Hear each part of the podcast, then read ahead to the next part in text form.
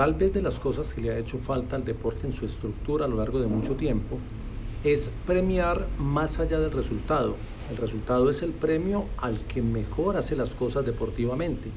pero dentro de la filosofía del deporte como actividad formadora en valores, como constructora de ídolos, como actividad agradable y de disfrute y de goce para el ser humano,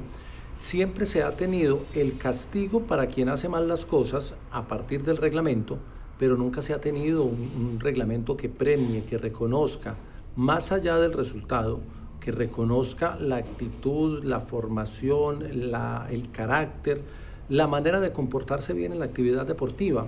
Y creo que la propuesta de la tarjeta verde le apunta a eso. La FIFA ya lo ha intentado en varias ocasiones hace muchos años. Tiene ese premio del Fair Play que lo entrega o bien eh, en un convenio con la televisión que hace la transmisión de los partidos o bien lo hace como un premio, como destacarlo por porque un equipo no suma demasiadas amonestaciones o demasiadas reconvenciones durante un compromiso. Creo que la tarjeta verde sería una muy buena forma y sobre todo desde el fútbol, que es el deporte que más dificultades tiene en el concepto del juzgamiento por